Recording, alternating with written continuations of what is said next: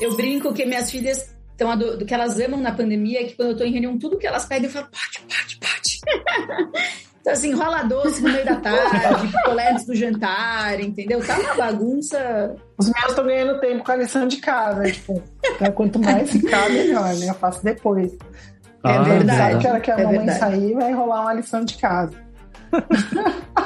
É estratégico das crianças pedir as coisas para as mães na hora que elas estão no colo. Porque você não tem muita margem de manobra ali, tem que resolver o assunto rápido, então.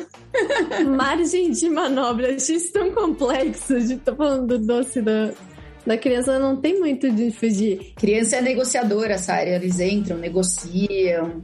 Nossa. Ah, eu falo, gente, às vezes rola, tem um estoque de filho escondido e que de final de dia de semana às vezes rola, rola assim, oh, mamãe, desculpa, eu vou fazer palma, toma uma filha. Toma. Mas é só de final de semana a regra. Mas não tem jeito, né? Eu lembro que eu, quando a, gente, a última reunião que a gente fez, Patrícia, com você, que eu tava com a Natália, a gente conversou, algum filho teu, não sei, ia ter prova na sequência. Você falou, gente, eu preciso sair porque eu ainda vou repassar a matéria com ele. Ah, gente, você não tem noção. Dia 22 de agosto, vocês estão lembrados aí que foi dia do folclore, né? Aqui é curupira, saci, tudo que vocês imaginam. Desenho, golo do saci, é tudo. Tô assim, ó, na ponta da língua. Guerreira. Tem que entregar e mandar a foto pra professora. Ela quer foto. Ele Ela quer evidências. É o processo. Vamos lá. E aderência ao processo. Michele falou que tem que ter evidência, né, Michele? Então vamos lá, hoje, hoje é o Curupira, vamos lá que a gente vai entregar o Curupira. Eu não consigo controlar nem os gatos, vocês conseguem controlar os seres humaninhos, então vocês estão não, tipo. Com certeza. É, a gente tem que combinar que às vezes o gato é um ser humano à parte, né? Não, não tem. É que o gato é muito ágil, ele vai onde ele quer, né? Eu aqui tenho o cachorro, tô de boa. Veio meu cachorro aqui, pede um denguinho já saiu. Vocês nem viram ele chegando, porque ele é baixinho. E o que eu falo pra vocês. Fiz um né? dengo, eu tava mexendo o braço aqui assim, tava fazendo dengo nele, ele foi embora. A mãe de trade compliance é assim, tem a imagem. Eu falo assim, você sabe, se chegar no 3, você fala, não deixa a mãe chegar no 3. Gestão do risco da mãe. Né? É, já, tem, já aprenderam já a fazer. A mamãe brinca, dá risada, joga. Aí se a mamãe chegar no Um 3, é aviso, dois é aviso brabo, três a chinela canta, né? A chinela... Gerencia teu risco, rapaz. Vai. Vai Porque a mamãe trata o risco de outra forma. Mamãe avisa. Ai, a mamãe trata o risco. Muito bom. Muito bom, adorei. Excelente. Eu vou aplicar isso aqui em casa, viu, Patrícia? Por mim, a gerencia teu risco. Tá estourando, ó. Tá tá chegando é, aqui no é, limite. Daqui a pouco. Exatamente. Receita vai pôr um tagzinho aqui no teu radar, o negócio vai complicar. É. Comprar pipa, andar de bicicleta, falar, mãe vai tirando, vai tirando e vai. benefícios, ó, falta da aderência vai perdendo os benefícios. Aí você vai ficar, ó, Gente. só no sofá e a TV convencional. Nem os canais do, Disney, da net você vai ter. Violência não, né, gente? Pelo amor de Deus. Mas a gente tira vai, vai tirando os benefícios. E aí eles ficam, ficam ligados. Não vai ter mais drawback. Não tem nada. Imagina inteligência artificial. Eu acho que a criança vai falar, mãe, me surra, mas não tira o Netflix, Ai, por favor, mãe. Não. Então, beleza.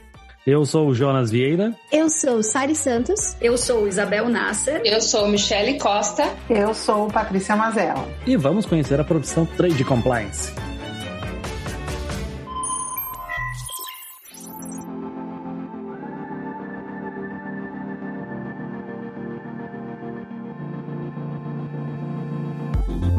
Saudações, movimentadores da balança comercial ao Voicecast. Voltamos com a Kessler e suas convidadas para continuarmos a conversar sobre tecnologia e inovação no comércio exterior. Sabe aquele nosso último papo sobre OEA? Então, muita gente achou difícil percorrer o caminho e esse é um dos exemplos onde a profissão Trading Compliance irá se tornar seu melhor amigo. Quer salvar sua empresa de problemas bem feios na hora de querer dar um jeitinho? São exatamente eles, do Trade Compliance, que vão ajudar a você não meter o pé na jaca. Patrícia, quem é você na fila do tô te avisando que não pode, se fizer vai dar ruim, não faz isso? Olá, eu sou a Patrícia Mazella, presidente da Amecome, Associação de Mulheres Especialistas em Comércio Exterior, e também Trade Compliance em uma multinacional de bens de capital e no setor automotivo. Atuo tanto no Brasil como na América Latina. Olá, pessoal, eu sou a Michele Costa, eu sou parte do, do time da Amecomex Brasil como gerente de mídias, também trabalho na área de comércio exterior, na área de esportes, tenho 15 anos de experiência com o que a gente chama hoje de trade compliance. Olá, eu sou Isabel Nasser, cofundadora e co-CEO da Kestra, uma plataforma de gestão para comércio exterior, e sou uma apaixonada pelo assunto de trade compliance. Já conversei um pouquinho aqui com as meninas, adorei o papo e acho que vocês vão gostar também. Excelente. Então vamos começar bem do básico. Então, o que é um profissional de trading compliance? É só um nome bonito para o departamento de comércio exterior ou ele faz alguma coisa diferente? Não é só um nome bonito, a responsabilidade por trás é grande a gente é justamente aquelas pessoas que levanta a plaquinha diz hashtag eu avisei, né? Infelizmente, isso muitas vezes vem tarde demais. E aí entra a nossa expertise de o que podemos fazer, o que, que ainda dá para remendar, digamos assim, envolver aí todos na cadeia para trazer alguma solução. A área de trade compliance ela ganhou mais visibilidade né, no mercado justamente por conta da importância que o board das companhias tem visto visto para o tema. Então não é só mais aquela área que, ah, deixa lá que dá um jeitinho. Não. Se você não cuidar do seu trade compliance, você está perdendo dinheiro, você está perdendo competitividade. Então, agora a gente vê cada vez mais as empresas se estruturando, dando o nome de trade compliance efetivamente para esses profissionais, para essas áreas, e tendo um cuidado, né, uma atenção maior para o tema. O trade compliance, existe essa área só para comércio exterior? Ou não? É, ela sempre vai ser aberta para toda empresa e vai ter o comércio exterior como uma das partes. É, vale da pergunta porque a gente vê compliance muito ligado às vezes ao, ao, jurídico, né? É, tem uma, a gente tem o compliance e ethics, né, que na verdade cuida de outro tipos, outros tipos de normas dentro da empresa. Agora o trade compliance, ele na verdade, ele é uma área, é uma base de conhecimentos de normas internacionais e locais. Então ele está voltado para o comércio exterior e é essencialmente, na maioria das vezes, uma área de suporte para a empresa né? Ele não fica localizado ali na operação, né? Ah, eu tô ali na área do desembaraço e eu só olho o compliance no desembaraço aduaneiro, né? Ele tem que ter uma visão end-to-end para realmente poder olhar todas as partes do fluxo e, e, realmente, como a Michelle falou, né? Dar aquele alerta, né? Normalmente nós somos as que chegamos e falamos não pode. É, eu acho que nesse bate-papo o pessoal também vai conhecer e vai saber que nós também somos boazinhas. Não é só a figura do dizer não, né?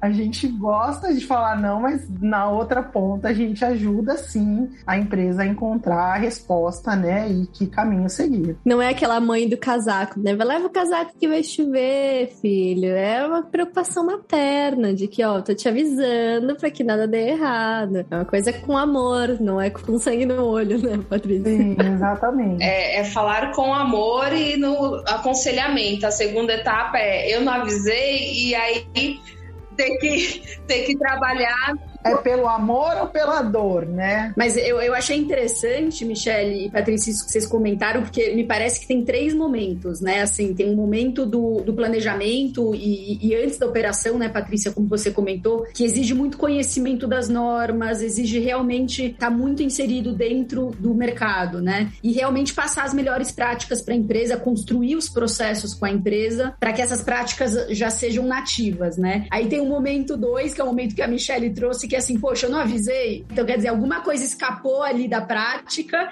e aí tem esse segundo momento. Mas pelo que vocês comentaram, tem o terceiro momento que é dar a mão para resolver aquele problema que já está criado também, né? Então, assim, o problema já está aí, não temos o que fazer, vamos ter que encarar. E aí eu acho que as equipes procuram vocês, né? Pelo que eu vejo nas empresas, elas vão buscar esse apoio do trade compliance, porque, enfim, o problema está criado, vai ter que buscar uma forma de resolver, né? Então, acho que são três, pelo que vocês falaram, parecem três momentos, assim, né? É, nesse último ponto que você falou, terceiro, a gente realmente é, acaba dizendo não, mas sempre, com certeza, tem que arrumar uma saída, né? Afinal de contas, a empresa precisa é, receber as mercadorias, né? No caso de indústrias, fabricar e faturar. A, a habilidade da comunicação também e trazer a confiança para o seu cliente interno é essencial para que ele venha e realmente fale do problema dele para você. Ou dúvida, né? Nem sempre é um problema, às vezes é até uma dúvida. Enfim, depende do momento onde que essa dúvida dúvida ela chega, né? Perguntar para a mãe se pode, né? Tipo, posso? É, Posso exatamente. desse jeito? Tive uma Só ideia, pra né? desencargo, né? Eu Tive uma ideia, dá até medo, né, Jonas? É, suponhamos que eu mandei embarcar sem a aprovada aqui para embarque. Foi um amigo meu, né, Jonas? Um amigo meu É. embarcou uma mercadoria. Posso pegar a CNCM aqui que tá mais baratinha aqui, o imposto de importação? Só uma vez. né? Então, né? E É, aí que é um papel também, né? Quando a gente fala que o trade compliance tem uma visão estratégica, é realmente trazer esse conhecimento para a empresa antes que os procedimentos sejam executados, né? Então ele lidera o processo para que eles sejam executados com uma fluidez, né? Porque não adianta você parar no meio de um processo e revisar a sua classificação, né? Que aí vai atrasar a sua entrega. Então esse também é, é- é como preparar, né? A empresa e estar envolvido a gente fala lá, né, o early involvement, é um passo antes para que a gente realmente esteja envolvido aí no- nos projetos e possa dar essa orientação, né, esse guidance. Minha vivência de trade compliance nessa parte mais estratégica, ela é muito, como você comentou, de a gente ser participar primeiro da- do planejamento, né, como um todo, e aí ser assertivo, por exemplo, gostaria de exportar para países A, B e C. Qual é o meu risco de exportar, importar, operar nesses países? Do ponto de vista de custos, se eu tenho alguma oportunidade de usar algum benefício de acordos internacionais ou não, certificado de origem, se eu tenho, por exemplo, a necessidade de fazer um dual source, que a gente chama, que são trabalhar com mais de um, de um país, analisar como que, como que isso impactaria nesse fazer esse switch entre um país e outro. Eu falo sempre o caso da Argentina. A Argentina é um caso super crítico no, no compliance internacional, porque o governo é extremamente incisivo na operação de comércio exterior. Então, muitas vezes você tem todo um acordo comercial e aí, por causa do fluxo de dólares no país, o governo fala: não, você não pode importar desse país. Você tem que ter uma contrapartida de exportação para balancear da balança comercial mesmo. Então, assim, tem países e países e o conhecimento de como o país é, dos níveis de acordo, qual é o histórico de negociações é fundamental para você ser assertivo numa decisão estratégica da empresa. O Trade Compliance ele é responsável por criar o caminho das operações, determinar os limites, as boas práticas, mas de vez em quando às vezes é preciso reformar esse caminho devido a situações como a da Argentina, ou às vezes as boas práticas internas, porque compliance não está olhando só a legislação e legalidade, está olhando também as práticas internas, o que é ideal para cada empresa, né? porque o que dá certo numa empresa para um certo produto não quer dizer que em outra empresa vá funcionar. Então, o Trade Compliance ele costuma estar dentro do departamento de comércio ele costuma ser um departamento à parte e ele vai mostrando o caminho para um departamento de comércio que é quem realmente faz acontecer nesse caminho criado pelo, por vocês. Por prática que eu vejo no mercado, eu vejo algumas empresas associando essa área à parte de legal, né, que é o jurídico, como se fosse um, expertise. Nós temos uma certa deficiência no mercado de advogados com formação em direito internacional. Então, muitas vezes é recorrido a essa área de trade compliance, no mínimo para dar um, um pouco de visibilidade de quais os podem ser os caminhos. Por mais que o cara não vai colocar um mandado de segurança, o cara não vai colocar um documento mais específico do, da área jurídica, ele vai dar esse, essa visibilidade de expertise. E tem algumas outras empresas que justamente estão vinculadas a essa área de comércio exterior. Chama-se inbound ou importação, enfim, também varia um pouco a nomenclatura dessa área, dependendo da indústria. Então, às vezes, por estar ligado à questão de logística, à questão do desembaraço aduaneiro, ela em algumas indústrias estão mais conectadas, estão dentro do guarda-chuva de supply chain e aí um pouco mais abaixo a área de comércio exterior.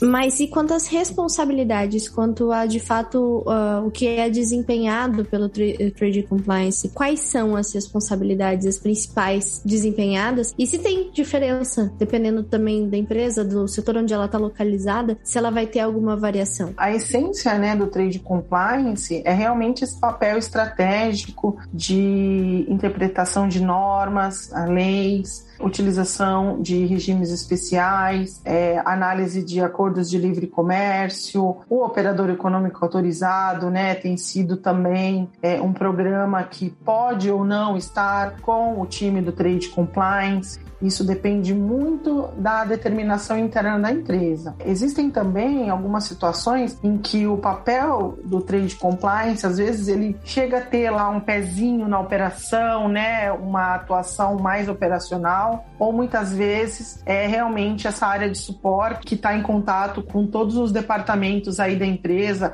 porque não é essencialmente só do time que faz o desembaraço, né? Você tem que estar tá em contato ali com o planejamento, com o time de transporte e visualizando aí é, qual, qualquer risco, né? Acompanhando através de, de KPIs, enfim, de reuniões periódicas com essas áreas, se tem algum ponto que precisa ser revisto. Aí, voltando ao que o Jonas falou, né? Vocês revisam processos, a gente revisa, né? Imagine agora, nesse caos logístico que a gente tem, vem vivendo, é, aconteceram situações, né? Em que você recebe uma determinada mercadoria, mas não recebeu tudo que é necessário para você produzir, né? Aí você fala, onde que vai ficar armazenado essa mercadoria? Foram situações que a gente vivenciou e continua vivenciando que faz com que você tenha que rever os seus processos internos. Você continua respeitando a norma com toda certeza, mas às vezes você tem que revisar os fluxos, né? Com os times e para que isso tudo fique sempre por escrito, né? E, e tenha continuidade. Exemplo disso é né? Parte dessas revisões. Quando você tem uma certificação nova, você tem um processo novo, é, é necessário um realinhamento do modus operandi na, na cadeia inteira, às vezes. Então é preciso revisitar os documentos, refazer treinamentos, garantindo que todo mundo está ciente do que é requerido e melhor, né, cumprindo, né, que é o que a gente fala bastante no OEA, que é você gerar evidências. E eu acredito que o OEA trouxe uma visibilidade enorme, né, Michelle e Patrícia, para essa atividade, né, obviamente ela já vem de, de muito antes, mas com todo esse programa, né, e as empresas olhando para isso com, como uma pauta cada vez mais estratégica, né, eu acho que o Trade Compliance são palavrinhas que começaram a aparecer muito mais nesses últimos tempos.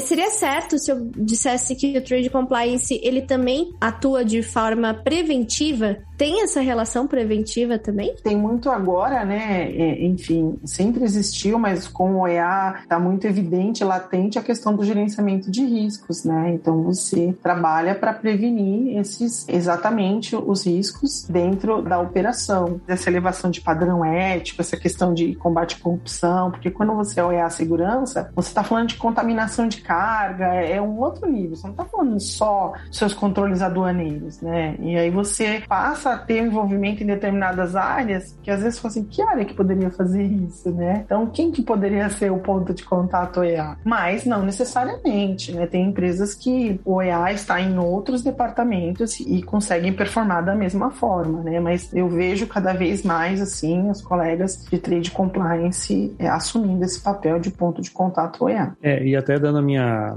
minha percepção no, nessa, nessa profissão trade compliance, é, realmente, depois que começou começou a ganhar força o OEA, começou a se falar mais da palavra compliance e aí fica mais evidente o trade compliance. Porque antes disso, eu que tô aqui em Santa Catarina, a primeira vez que eu ouvi falar da profissão trade compliance, eu primeiro que eu não tinha entendido por que estavam usando esse nome. Eu acho que deve ter sido lá por volta de 2010, 2011, que aí eu vi, acho que uma vaga na Google da vida. Eu acho que era até na Google, que eu vi lá trade compliance e tava lá as palavras-chave, é, gerenciar importações, exportações.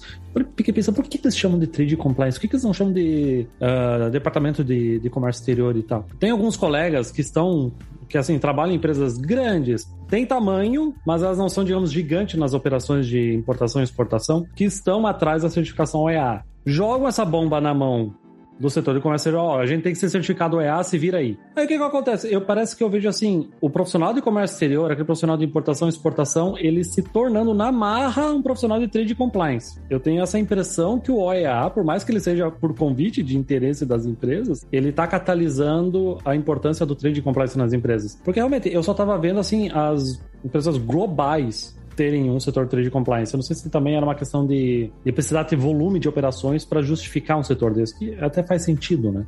A percepção que eu tenho é que não tem muito um racional por trás, não. É, depende muito, igual eu venho de uma empresa multinacional e não necessariamente a gente tem esse cargo com esse título, né? Mas eu acho que é muito mais, bom, é só dar um nome diferente a uma coisa que já existia e aí, principalmente agora, dar a importância que já da função que já existia. Então, igual você comentou do AIA, ele ganhou uma importância, sim, mas não é que agora criamos essa atividade. Óbvio, o escopo de OEA exige muito mais desse profissional, vai ter um workload ali, mas muitas daquelas atividades já existiam, já, já precisavam ser demandadas. Então, na verdade, ela só ganhou a importância. Sabe quando você é promovido de uma coisa que você você já fazia, é quase isso. é uma boa analogia. Bem nessa, tipo assim, ah, você criou os procedimentos aqui que o EA precisa, beleza, agora tá promovido. Eu falei, tá, mas eu sempre criei os procedimentos aqui para apresentar pros outros, né? Você tá, né? Tipo eu acho que tem muito a ver com, com estratégia, né, Michelle? Assim, a, quanto mais você investe em desenhar a tua estratégia de operação, menos problema, menos pepino, menos incêndio você vai ter lá na operação em si. Eu acho que as empresas têm se dado cada vez mais conta disso. Como você falou, não é uma coisa nova, é, mas as empresas vão percebendo quanto esse investimento no desenho da estratégia ele reverte na própria operação, que é onde está o calor, né? Que é, e aí é aquela coisa que a gente conhece, tem que chegar, tem, tem que nacionalizar, né? A fábrica vai parar, tudo aquilo que a gente vive né, no dia a dia. Então eu acho que é uma conscientização também, né, do, do retorno dessa atividade. É o que você falou na abertura que eu acho que faz muito sentido, né, Michelle? Assim, tem dinheiro na mesa, né? Assim, você ganha e perde dinheiro nesse desenho de operação. Então, eu acho que a tendência que a gente vai ver nos próximos anos são empresas que até têm operações com uma volumetria menor, começarem a fazer investimentos mais recorrentes nessa área, nessa atividade, porque realmente isso gera um resultado lá no final muito grande, né? Assim, eu acho que eu já passei, provavelmente vocês já passaram por situações na operação que não tem correção, não tem o que fazer. De vez em quando você se encontra em situações que não tem, você esgota todas as possibilidades e o erro foi tamanho em algum momento do processo, não se mapeou alguma coisa que não tem o que fazer. E aí, às vezes, você está falando de uma carga que vai ser perdida, né? Você está falando de uma multa que você vai ter que recolher, você está falando de alguma penalidade severa, né? Então, eu acho que quem já passou por uma situação dessa deve estar tá lembrando aí, né, das histórias que a gente vai, vai trazendo da vida de comércio exterior, mas é isso, né? Quer dizer, se você faz esse planejamento direito, você tende a não se encontrar em situações onde não há um caminho né, possível. É aqueles detalhezinhos pequenos que a gente não está preocupado que dão um estrago gigante numa operação. Tipo, dando um exemplo bem simples, eu, eu, lembro uma vez que o que é você ter que importar embalagem de madeira no Brasil, né? Se você não vier fumigado o negócio. Eu tive uma vez uma, uma importação de um maquinário que estava vindo num container flat rack, tudo apiado bonitinho ali com a madeira, a madeira tratada. Aí o container chegou no porto de embarque. Aí o pessoal do porto de embarque olhou o container né? Lá com o maquinário falou assim: Isso aqui não tá bem apiado, hein? Deixa eu colocar mais uma madeirinha aqui. Tá, tá, tá, deu uma marteladinha ali aquela ripa não estava fumigada e quando chegou no Brasil, por causa de uma ripa que não pesava 5 quilos, ferrou que todo mundo do comércio exterior já sabe o que acontece quando tem uma madeirinha que não foi fumigada. E aí, tipo assim, pô, como é que tu não sabia? Cara, não dá, não dá pra gente prever tudo, certo? Tipo, a gente tem que apanhar, e como a Isabel falou, só sobra pra gente chorar aqui e tentar resolver o mais rápido possível. Uma milagre, é, alternativa, rápido, não tem. E eu acho, Jonas, também que a gente tem essa questão, passamos a ser mais convidados a tomar algumas decisões, até mesmo para dividir responsabilidade, inclusive, né? O exercício, para mim, da, da pandemia é o mais evidente em relação a isso, porque eu acho que no início da pandemia ah, os times ficaram, todo mundo ficou um pouco perdido, né? De os contêineres estão a caminho, temos uma produção, e aí aquilo começou a chegar tudo junto, não estava tendo saída, então é time de operações, trade compliance, me fala aí que alternativas a gente tem, dá para desovar metade da carga, deixar uma outra metade em algum outro lugar? Como que você me ajuda a gerenciar meu cash flow? Como que você me ajuda a cascatear aí a questão de obrigações fiscais? Mas eu acho que a pandemia também acelerou essa discussão e a importância do trade compliance também na questão do, das decisões da empresa, serem chamados à mesa para é, dividir responsabilidades. No dia a dia da operação, você tem tantos processos para executar e aí você vai resolvendo um por um. Mas quando você consegue levar para uma área que seja de suporte ela vai lá e atua na causa raiz, que é o que a operação precisa. Precisa de alguém para ser a voz deles, né? E dizer, olha, esse problema não pode acontecer de novo. Então você vai lá e atua na causa raiz, seja com um fornecedor lá fora ou um agente de cargas que, por exemplo, está passando por algum problema. Então, assim, é, essa questão também eu acho que é bem importante, porque dentro da estrutura da empresa ele pode ganhar um certo acesso, né, aos níveis hierárquicos. E e aí você pode, como trade compliance, tanto falar com compras, como com a manufatura, ou com planejamento, enfim. Você está juntando as pecinhas ali de todas as áreas e mostrando o, o, o fluxo. E aí, com essas iniciativas, você passa também a participar das discussões, né, e do projeto, porque você agrega valor. É, conhecedor de Comex, né, todos os analistas de comércio exterior que estão na operação conhecem, né, qual que é o diferencial. É realmente eles entenderem, né, o quanto que você adiciona ali para o dia a dia deles e aí elevando a um, a um outro nível, né, aí já mais para a gestão aí da empresa, eles também entenderem, né, a importância dessas diretrizes, o que traz aí maior fluidez e principalmente o compliance, né, a conformidade aduaneira para as operações. E um ponto engraçado, Jonas, quando você estava falando que era trade compliance, eu dou risada, né, porque eu falo, pessoal, não é só a pessoa que viaja, gente, não coloca, não correlaciona funciona com a imagem lá no avião. Outro dia, meu filho na escola perguntaram o que, que a mamãe faz. Você, a mamãe vai no avião. Aí, é, e perguntaram a, a professora do pai, mas a, a, da mãe, a professora escreveu na agenda, falou assim, a mamãe vai no avião. Aí eu falei, ah, então tá bom, mas se ele já tem essa primeira percepção, eu já vou começar a ensinar para ele o que correto, né? Que bonitinho. Muito bem.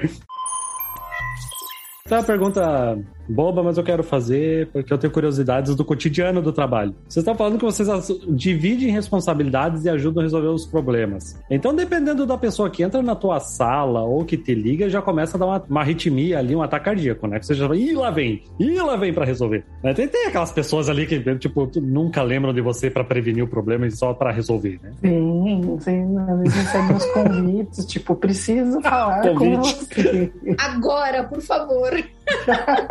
Aquele approach assim, preciso falar com você, mas não é nada assim, não é nada demais. Fica só entre nós por enquanto. mas é um apoio sensacional para a operação, né? Porque opera... é muito do que a Patrícia falou, a operação tá sempre no calor e precisa entregar aquele processo. Então, quando você tem duas atividades de natureza tão diferentes, uma é operação, processo, entrega, entrega, entrega, e a outra é estruturação, é muito comum nas empresas a estruturação ficar em segundo lugar, porque é aquela diferença do importante e do urgente, né? Estruturar é super importante, mas aquela carga é urgente, então eu tenho que entregar aquela carga, eu vou entregar. Então, em geral, a gente vê muito isso, né? A estruturação ficando em segundo lugar. E aí, quando a empresa ela tem essa possibilidade de estruturar uma área de planejamento, de estruturação que está fora desse calor, que tem outra responsabilidade, tem outro papel, é a diferença da água para o vinho, assim, porque aí você realmente tem uma operação com muito mais inteligência, né? Com muito mais preparo, você tem menos surpresa. São duas coisas muito diferentes. Você tem, vocês perguntaram isso, né? Ah, tá dentro do comércio exterior, não tá. O assunto é o mesmo, mas a natureza da atividade é muito diferente, assim. Na minha opinião, a gente tem desafios, tem essa questão, sim, do quão os processos dentro de uma empresa maduro a ponto de eles terem essa atenção, né, do planejamento, mas eu não sei o quanto a gente consegue fugir muito dessas rotinas, porque dá a impressão, quem olha de fora dá a impressão, cara, esses caras são muito desorganizados essa área, toda hora tem um BO, toda hora tem um apagando fogo, mas é porque também a gente tem um desafio aí que é o país em si, A gente está falando de operar, se a gente puxa para o Brasil ou até mesmo países emergentes, a gente é muito impactado por decisões de governo. A gente tem qualquer coisinha que o governo fala, o dólar sobe lá em cima. As empresas que têm produção nacional, que têm essa oportunidade, já começam a fazer movimentações de compra local, se planejar com rede ou seja o que for. Ou então é, a gente está operando lá normalzinho, bonitinho, daqui a pouco vem um schedule de greves. Uma hora é greve no porto, outra hora o, o porto pega fogo, outra hora. A transportadora, né? Caminhoneiro, é. Ah, tempestade, chuva. É, aqui choveu forte aqui na minha região, o porto, o portageiro navegante já não consegue atracar a embarcação, tipo.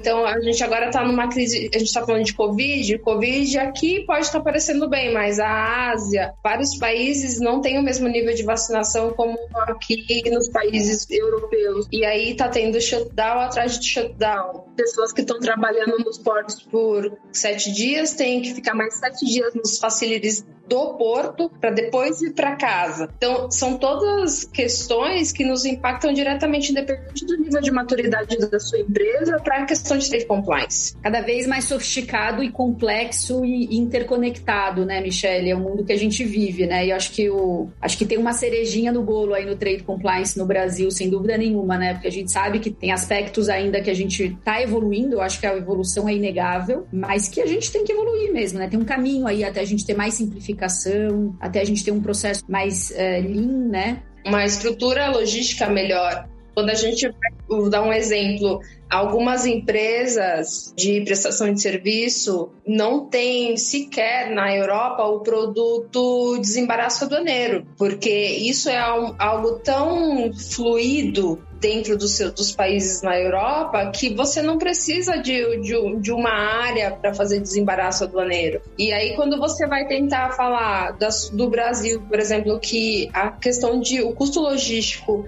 é o principal fator dentro da sua cadeia de custos, aí a pessoa fala, ah, do que, que você está falando? Por que, que esse percentual está tão relevante no inland, que a gente chama, né, que é o transporte local? Então, ou até mesmo na tributação, tem vários produtos da minha área que é 35% de imposto de importação, que é a máxima. Então, assim, são, são todas questões voltadas a uma estrutura de país que você não tem como fugir e que a cada movimentação de governo, a cada mudança, os anuentes do governo para esses produtos, o que muda lá impacta diretamente no, no, seu business. Eu estava inclusive conversando um tempinho atrás com uma pessoa que mora na França, faz comércio exterior lá. E aí ela tava contando assim: ah, a gente mal exporta para o Brasil. Eu perguntei, ué, por quê? Tu é brasileira, tá aí? Por que, que vocês não exportam para o Brasil? Assim, Jonas, para eu exportar para algum país da União Europeia, eu só preciso do conhecimento de transporte. Mais nada. E aí vem o Brasil. E aí tem todas aquelas informações que tem que constar na fatura comercial, o packing list, os detalhes que tem que tomar cuidado com o conhecimento do embarque, o risco do despacho aduaneiro aqui. É tão trabalhoso, de uma certa forma não é tão trabalhoso, mas é tão fácil dentro da União Europeia que os caras falam assim: eu vou continuar aqui na União Europeia, que tem mercado, é fácil e eu não vou tentar Brasil. Isso realmente faz toda a diferença, né? É, mas às vezes tem algumas, algumas prerrogativas que, por exemplo, mapa. Questões sanitárias tem no mundo todo, né? Então, assim, você vê às vezes o fornecedor sendo resistente a receber uma madeira que não veio fumigada, né? Ele não quer receber de volta. Você fala, não, mas peraí, essa norma tem em vários outros países. É um ponto também é, com o trade compliance nessa área de suporte que muitas vezes ele é regional. Então, você contata o trade compliance do país de origem, né, para que ele garanta também a aderência das normas, né? Então, normalmente a gente manda lá, é, eu mesma tenho um guideline do Brasil e mando para o fornecedor, falo, olha, para que você não tenha dúvida, o que, que você tem que respeitar para poder exportar para o Brasil. Acho que isso é, é realmente bem importante. O Brasil, não só o Brasil, né? Quantas páginas tem isso? Só por curiosidade. tem bastante.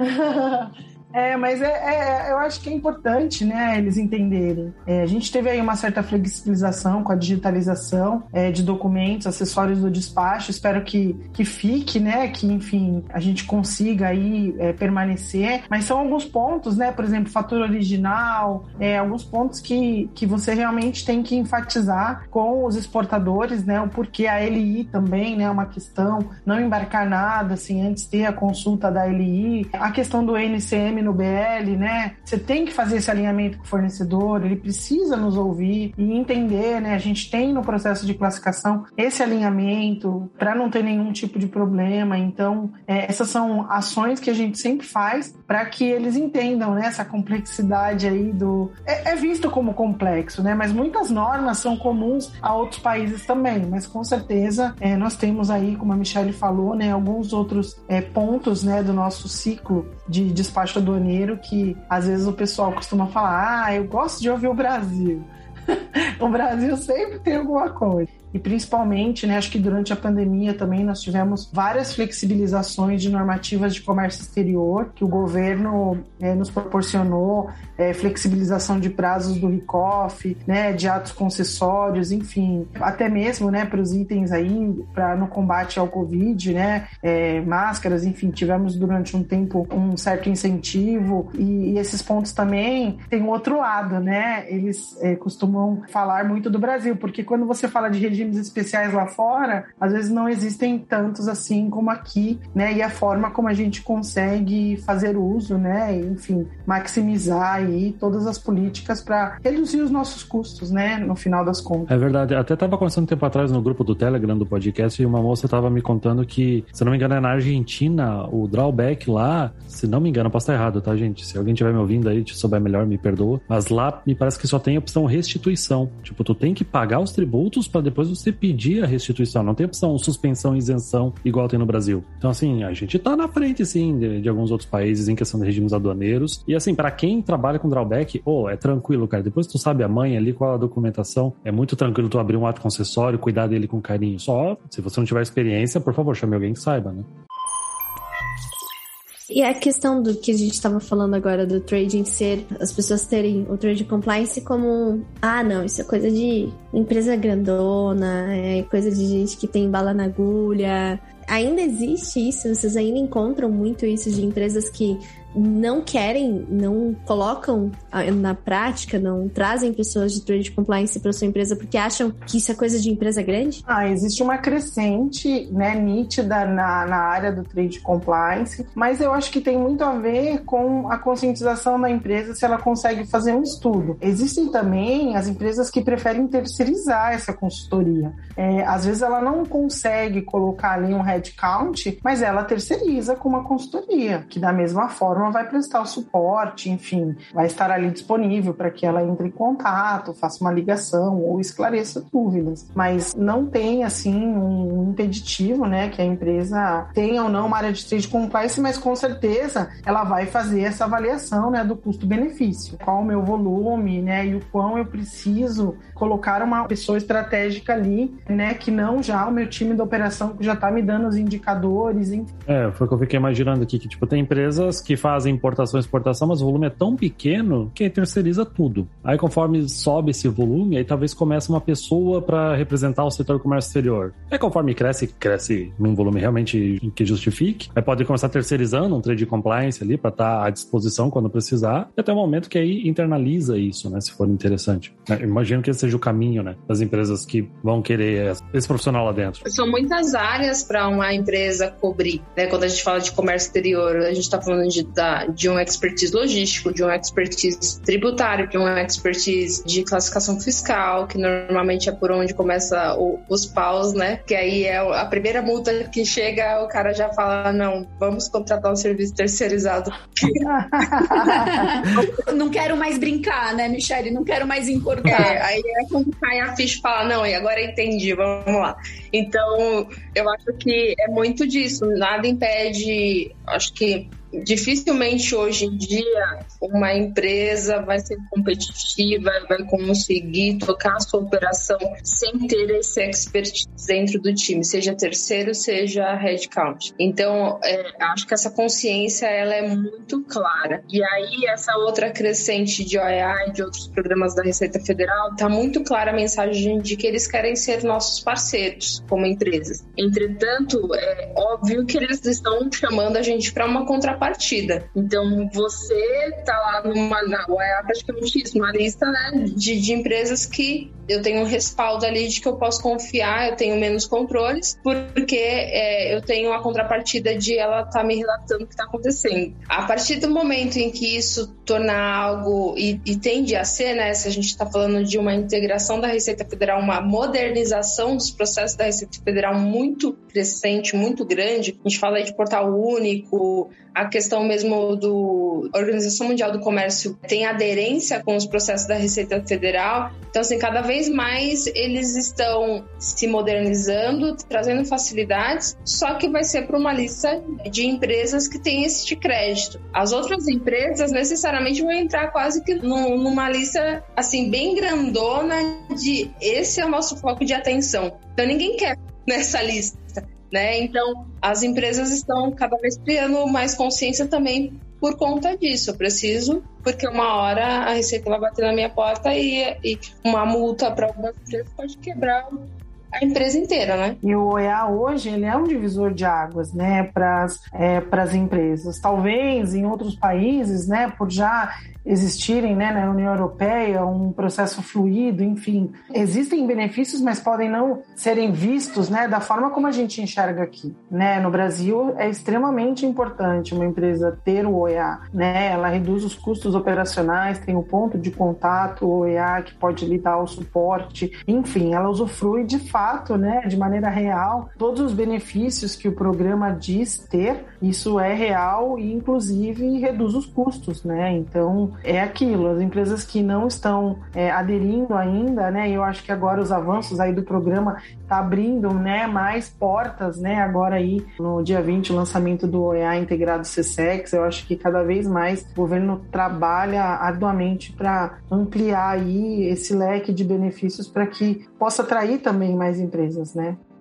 Sim, assim como para nós do comércio exterior, né, que trabalham na, na, no privado para a Receita Federal, também é interessante para eles prevenir do que corrigir. Porque é muito mais trabalhoso. Não tô nem falando assim, ah, a Receita Federal quer fazer receita só multando. Não, porque isso dá trabalho. Mas é, recursos humanos que estão lá, tipo, analisando, é, pessoas analisando documentação para encontrar os problemas e você prevenir eles, né? É muito mais barato, muito mais rápido. É, agora a palavra-chave é realmente o diálogo, né? Público-privado. Isso é muito latente agora e, e acontece de fato, né? Você pode ir lá buscar o seu ponto de contato OEA, falar de um problema, né, comunicar um desvio, sabendo que você vai receber uma orientação, né, e não uma punição, né? Isso é um, um fator muito motivacional, né, dentro do programa. É, mas não daquele jeito que a gente falou antes, né? O Receita, hipoteticamente, se eu embarquei aí alguma coisa com emissão incorreta, né? Não, não desse jeito, né? Não, não. A minha Receita tem que fazer o papel dela, né? Enfim, é. é. pandemia ou não, enfim, ela tá trabalhando e fazendo o papel dela, né? E nós precisamos fazer o nosso, né? Com certeza. Eu acho que também é importante para a Receita Federal ter esse compliance das empresas, porque facilita também na questão de fechamento de acordos internacionais mais, né, Paty? Porque se você não tem um país confiável em termos de suas operações, como que você vai abrir o comércio? Sob em que nível você consegue fazer isso? Então, assim, a, é, a gente fala que né, tem a receita, a receita ela não tem a, a receita dela somente em multas e etc. Existe a outra contraponta de o quão se traz de benefício para um país quando você consegue fechar novos acordos. A atratividade do país, né, para operações, seja de importação ou exportação, é um ganho é muito superior às multas, né, do dia a dia, porque realmente a gente está falando de um ganho estratégico para o país, né? Acho que a, isso que você comentou, Patrícia, acho que é a palavra que resume mesmo, é muita parceria e muito diálogo, né? Para quem já está no comércio exterior há bastante tempo, é revolucionário mesmo, né? Assim, porque o Jonas brincou, mas é verdade, o mercado privado sempre se colocou com muito medo frente a receita. Porque às vezes você está fazendo algo que você não sabe que era errado, você não tem a confirmação e mesmo a pergunta para a receita já trazia uma preocupação que se eu perguntar isso, então tô levantando uma lebre. Essa era a vida, né? Assim, em certo sentido, as empresas ainda têm essa preocupação, sem dúvida nenhuma. Mas à medida que você vai construindo um relacionamento de, de parceria, né? E, e obviamente cada um fazendo o seu papel, isso não vai mudar nunca, a tendência é que as operações melhorem muito, né? É, além dos acordos de facilitação ou acordos de reconhecimento mútuo, é, o seu parceiro lá fora, né, ele está aplicando às vezes OEA e tem que comprovar de quem que ele importa a mercadoria. Aí ele consegue o seu certificado OEA. Então, assim, para ele também, ele já pode ali pular algumas etapas ou não, né? Ou até mesmo na avaliação da aduana local, ele ter aí um, uns pontinhos a mais, né? afinal de contas, ele importa de uma empresa certificada, né? Que já cumpre com todos os requisitos do programa, né? Então, isso vem acontecendo bastante, né? Em alguns países. Eles pedem evidências e a gente compartilha o certificado, que é muito, muito interessante também. E nós, da mesma forma, né? Quando a Receita vem validar alguma coisa, a gente, se o parceiro já tem a certificação, com certeza é uma vantagem, né? Se tornou uma relação de amor, alegria, boas notícias, coisa linda. Chega a ser romântico. Ainda é a receita, tá, Sari? Não se esqueça disso. Eu nunca vou esquecer. Ainda é o nosso, o nosso leão ainda não é gatinho, né? no futuro, e, muita gente que ouve o, o InvoiceCast tem essa preocupação com o futuro. Aí pensou, nossa, que legal essa área, tô achando muito interessante, mas não para aplicar. Eu queria fazer parte disso. Eu quero ser trade compliance. Aí eu queria que vocês pudessem nos contar um pouquinho o que, que precisa para ser trade compliance e o que talvez a gente esteja indo pelo caminho errado que não é trade compliance. Fica esperto que não é isso que você vai encontrar pela frente. Queria entender um pouquinho o que vocês têm a dizer para aquele estagiário que quer entrar no trade compliance, tá feliz? Combinação não vai. Tem tanta coisa. Mentira. Agora justifica sua resposta. Vai, tá com você a bola, vai.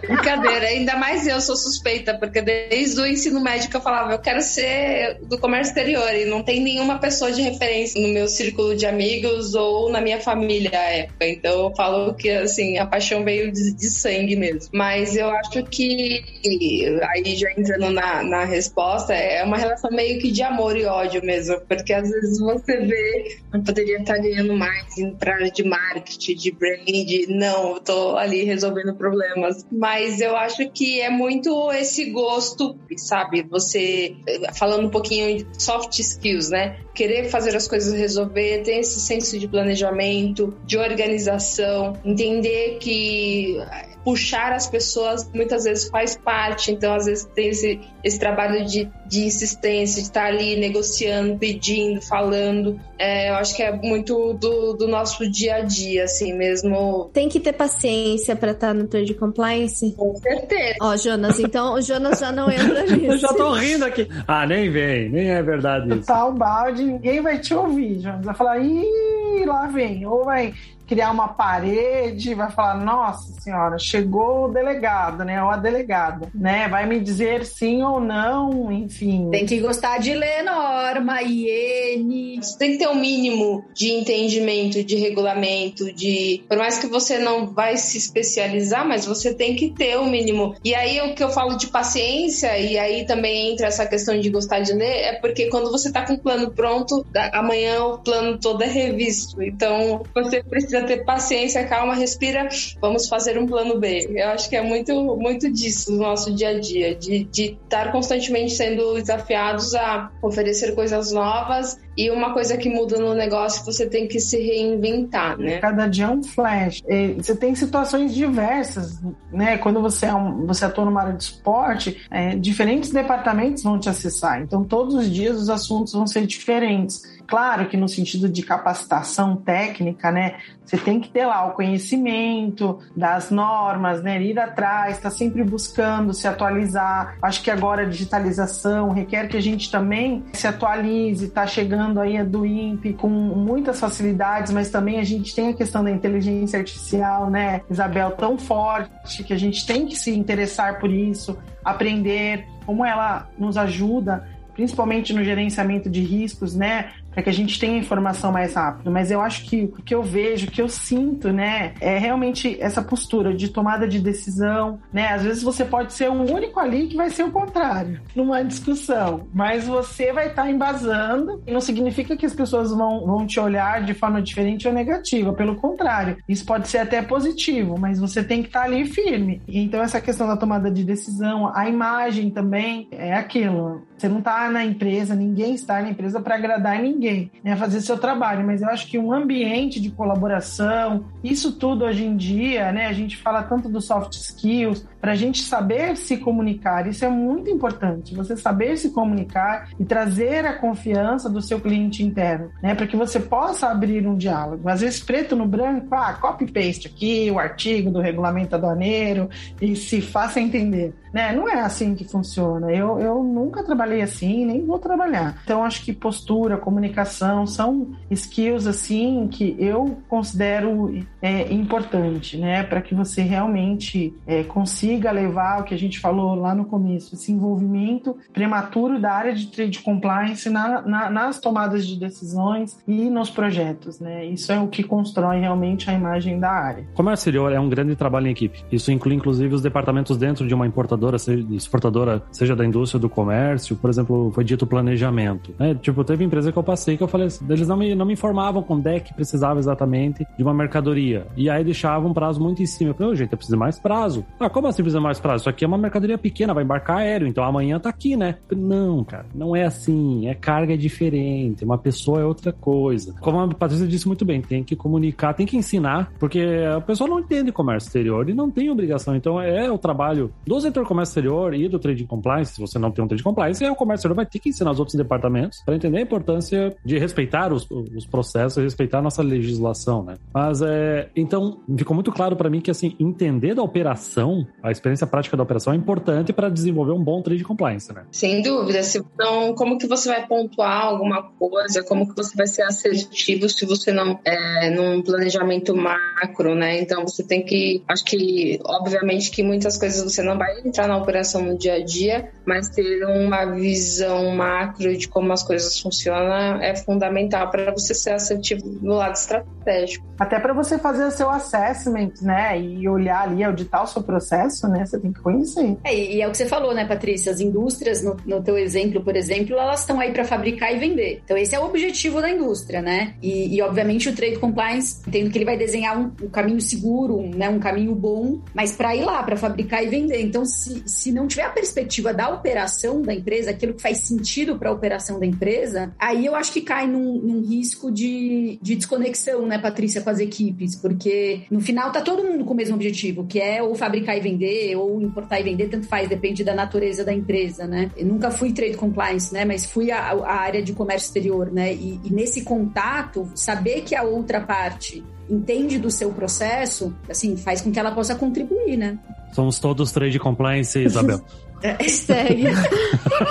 Quando você mostra que conhece o processo, você traz a confiança também, né, de que aquela sugestão que você está fazendo, ela realmente ela vai contribuir, né, e, e, traz aquela confiança que a gente falou, né. Então, necessariamente você tem que conhecer, né. Hoje a classificação fiscal, por exemplo, nem sempre ela fica com a área de comércio exterior. Algumas empresas ficam com o tax, outras empresas terceirizam mas você, na área de trade compliance, você não faz a classificação. Mas é importante você conhecer como é a classificação da mercadoria? É importante. E está sempre olhando aí o processo é, com as áreas pertinentes, né? Então tem algumas atividades você não, não necessariamente executa, mas você tem que conhecer. Trabalho numa empresa global e aí a empresa global tem a sua classificação nos níveis dos Estados Unidos, dentro do Trade Agreement dos Estados Unidos, e tem o da Europa. E aí é, já houve vários approaches de tentar trazer esse cascateamento desse expertise, dessa classificação no nível global para dentro do país. E a gente fez vários assessments que não necessariamente se você coloca no nível de NVS, se você coloca no nível de notas técnicas, não tem a referência. Então pode, podia ser que no momento que eu, se eu não conhecesse da operação, não conhecesse o mínimo sobre NCM, poderia dizer, não, vamos aí. E aí tomar o ônus de, de repente, a Receita Federal bater na minha porta e falar, e aí, por que você está usando isso se a gente tem notas XYZ? Eu tive um momento em que houve um planejamento de otimização de containers, em que eles queriam fazer exportações através de containers de 45. A gente no Brasil não tem estrutura portuária para receber containers de 45 pés. Então, para o Brasil, aquela estratégia não funciona. E eu preciso conhecer disso na operação para ser assertivo e falar: não, eu não tenho esse tipo de equipamento para manuseamento. Então, são todas essas questões que você precisa. Ah, você precisa estar na operação? Não, mas você precisa conhecer da operação definitivamente, porque em algum momento você vai falhar. Ou aquela coisa, né? Ter o telefone, pelo menos, de muito bom de quem sabe. Contatos. Muito legais esses exemplos, Michele, que você trouxe, porque realmente, assim, se você não conhece, dá um ok ali, depois para consertar. Você ser assertivo é uma questão de sobrevivência e uma questão de manter a sua integridade, a sua credibilidade, que as pessoas vão comprar a sua. Ô, Michele, eu adorei esse exemplo que você deu, porque eu passei por isso. Eu tava também com uma importação com empresas do grupo, e aí eu lá cobrando, oh, quando é que vai embarcar? Quando é que vai embarcar? Era a FOB. Quando é que vai embarcar essa carga? aí? tô esperando, você falar que a carga tá pronta? Ah, não, a gente tá arrumando container, estamos tá, atrás de container. Numa época em que não faltava container como agora. Como que não arruma um container? É que a gente não tá achando o nosso, o nosso container de 45 pés. Nem vai achar, bro. Vocês não vão achar container para vir pro Brasil hoje. Não tem estrutura para isso. Tem que ser um de, pega aí o flat rack, baixa ou pega uma plataforma e manda a carga assim, não tem como. E novamente é um detalhe que tava atrasando o embarque. Por quê? Porque a pessoa não, não conversou com a gente aqui no Brasil, porque para ele provavelmente era normal, né? Um container 45 pés, só que aqui a realidade é outra. É uma profissão com mais, mais mulher ou não? É uma impressão aqui que a gente está conversando com vocês duas. Ou vocês sentem, porque tem, tem um quê do feminino, né? Assim, não necessariamente da mulher, mas da organização, dessa coisa do detalhe. Vocês veem mais mulheres exercendo esse papel ou é impressão minha aqui por conta do nossa, da nossa estatística aqui? Eu, dos meus 15 anos que eu tenho, eu sempre vi um share maior quando você fala de um back-office dentro de uma empresa ou prestação de serviço, vejo mais mulheres. Quando você vai para a operação no porto mesmo, uma questão mais operacional, aí você vê ainda mais homens. Mas eu acho que tem, tem muito essa questão feminina, o, o perfil feminino, né? E aí a gente não está sendo é, preconceituoso, pelo contrário, né? É uma questão prática mesmo do, do, do perfil feminino de, detalhismo, essa empatia de, de ter mais assim, de negociar, de estar tá mais aberto a não aparecer tanto. Não tem essa necessidade de, não, é, sou eu, não aparece você, não tem problema, mas vamos fazer isso junto, sabe? Exato. E aí a gente acaba tendo essa, essa costura, percepção né? de que tem mais mulheres.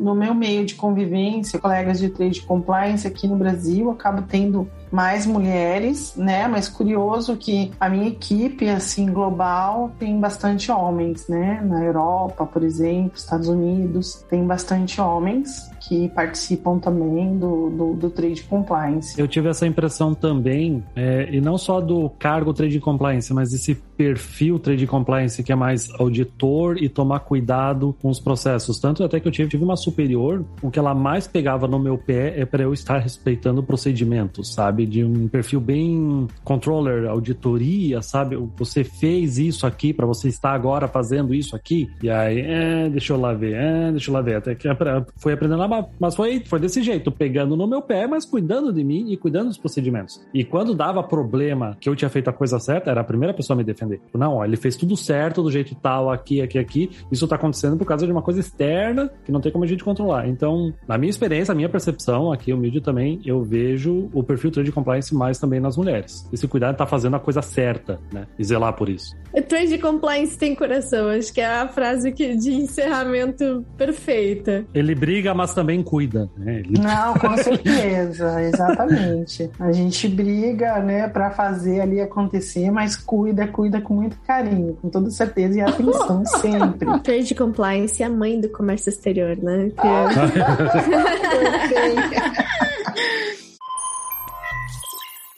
Então, pessoal, chegou até aqui, gostou, curtiu? Acha que o que a gente falou faz sentido? Tá preparado para ter um pouquinho mais de cuidado nos seus negócios com o Trade Compliance? Então, vem, curte, compartilha, compartilha com aquele seu amigo descuidado que quer dar um jeitinho na NCM. Esse é o momento certo pra gente falar a respeito do assunto. A Kestria e VoiceCast vão conversar mensalmente sobre inovação, tecnologia, comércio exterior e hoje mais um com o nosso grande parceiro Kestria Obrigado, pessoal. Obrigada, Isabel. Então, pessoal, participe dessas conversas, participe do que a gente tá falando nas redes sociais. A gente quer saber a opinião de vocês. O que vocês acham disso? Faz sentido? Então, conecte-se tanto nas redes sociais da Kestra quanto nos da Invoice da Kestra tá aqui na descrição desse podcast você vai ter todas as informações. Histórias com o Povo Conta ainda tá rolando, viu? Preenche o formulário também tá ali na nossa descrição. E o Telegram tá lá pra gente compartilhar todas aquelas fotos maravilhosas de cachorrinhos e as histórias tristes de compliance dos jeitinhos que não deram certo. Então é isso, pessoal. Trabalhos encerrados e até a próxima. Tchau, tchau. Tchau, tchau. Tchau. Tchau, tchau.